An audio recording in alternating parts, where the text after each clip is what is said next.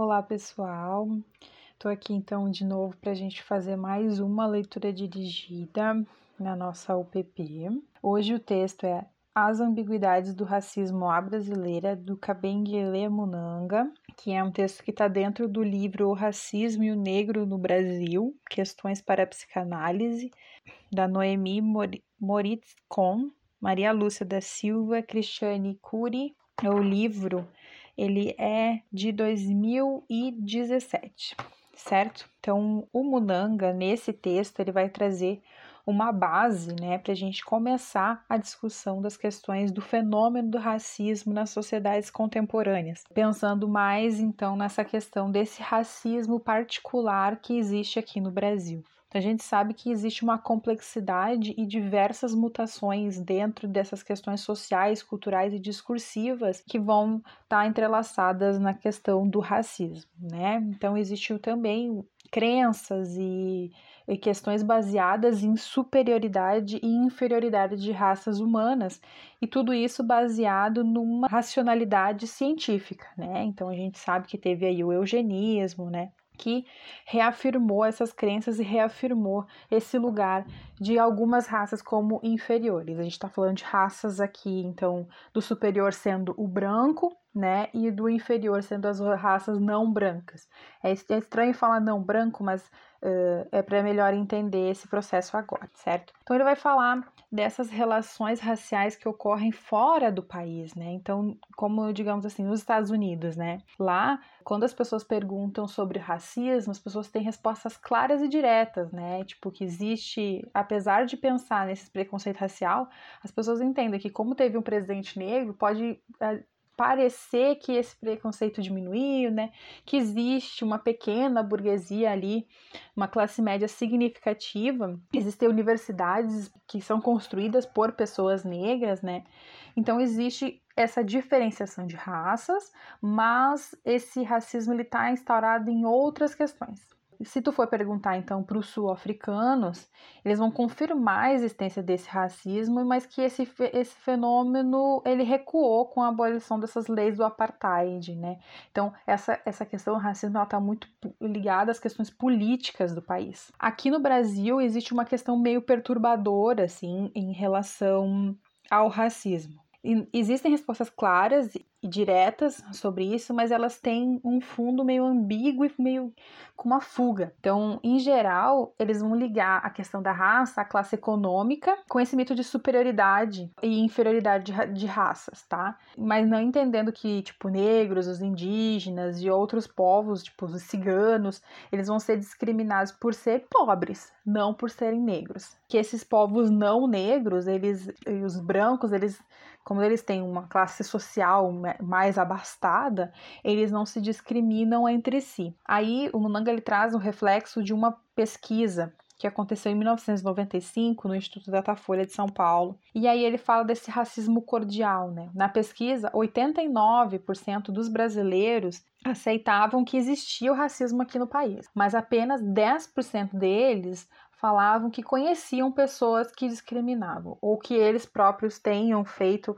alguma tenham tido alguma ação racista ou tenham tido condutas racistas. E que, ao serem questionados, então, se, essa, se importariam de ter uma pessoa negra na família através de um casamento com algum parente, né? Essas pessoas não viam com bons olhos essa interação, né? Essa mistura interracial. Mas aí a gente vê que existe uma, uma questão muito importante, porque no Brasil é dado como. é vendido, né? Para com bons olhos para fora essa questão da mestiçagem, né? Essa construção de união interracial, né, que vai permeando esse símbolo, né, que é uma identidade nacional, que no Brasil as pessoas convivem de uma forma tranquila nessa democracia racial que há. Então, se a gente for pegar toda essa questão racial, entender uma mulher branca, uma mulher negra, um homem branco, um homem negro, né, existe diferenças estruturais que vão estar tá ali, tanto nas questões sociais como nas questões de acesso, né, de existência nessa sociedade. Então, ele fala dos discursos, da diferença que há nessa construção de discurso, né? Então, nos Estados Unidos, quando, nas eleições do Barack Obama com John McCain, o John McCain usou uma palavra infeliz, né? De a palavra seria chicotear, né? Que ele ganharia do, do Obama nesse sentido, que chicotearia é, a candidatura, né? E isso foi visto muito errado e ele teve que vir a público se desculpar, uh, falar que tem, tinha sido um uso indevido da palavra, né? E aqui no Brasil existem diversos abusos que ocorrem e que as pessoas sempre colocam que não é porque a pessoa é negra, é porque essa alusão à escravidão que eles fazem é porque a pessoa é pobre tá? Então, digamos assim, tenho exemplos do Demóstenes Torres, que era presidente da Comissão de Justiça e Cidadania dos Direitos Humanos, que ele, ele era relator do Estatuto de Igualdade Racial né, no momento da, de sua intervenção. Ele falou que a escravidão não houve violência sexual contra a mulher negra e que era consentido, negando a existência de uma hierarquia, né, uma questão de subalternidade ali entre essas pessoas. E isso nunca foi questionado de alguma forma para ele, né?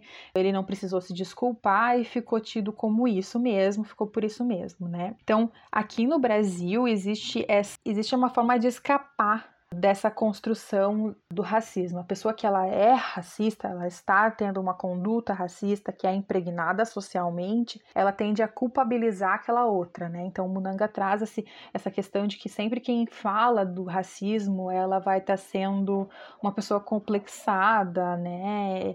Que ela vai estar tá sendo a gente chama de mimizenta, né? Que eles falam tipo, ah, que a pessoa tá ali e ela tá querendo se colocar nesse lugar né? Não, não pensando que a sociedade inteira, essa dificuldade da pessoa conseguir se entender socialmente. Então, nesses modelos que a gente está fazendo essa comparação, comparação dos Estados Unidos, da, da África do Sul, né? Essa questão do apartheid na África do Sul, né? São modelos de racismo que foi explícito, institucionalizado. Nos Estados Unidos existiu a segregação, né?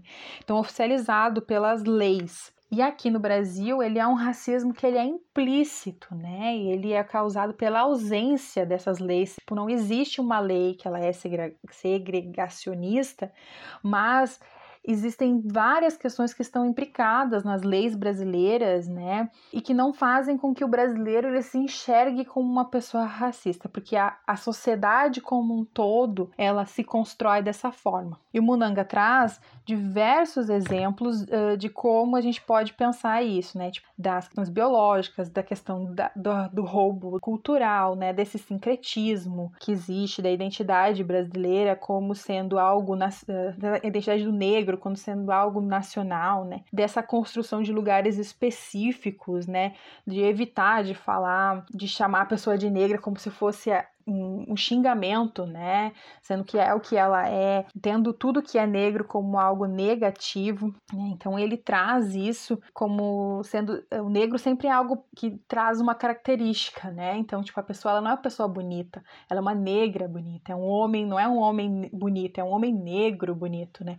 Existe toda essa construção que o Munanga vem trazendo e aí ele fala que existe esse pluralismo que é saudável que exista no Brasil, né? Porque enfim a gente vem de uma uma construção de uma sociedade que ela é plural, mas que as questões raciais incluídas né, nessa formação, né, e elas vão trazer formações ideológicas que são diferentes. Então, para a gente construir esse texto é mais para a gente construir esse pensamento, né, de qual é o lugar que, uh, que a gente coloca as pessoas negras e, e, e pessoas que não são brancas uh, na nossa sociedade certo? Então, é um texto que abre uma discussão e me coloca à disposição novamente para a gente fazer essa discussão em um outro momento, certo? Um abraço.